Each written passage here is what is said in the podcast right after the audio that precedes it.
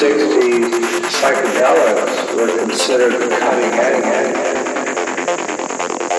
Many of the great discoveries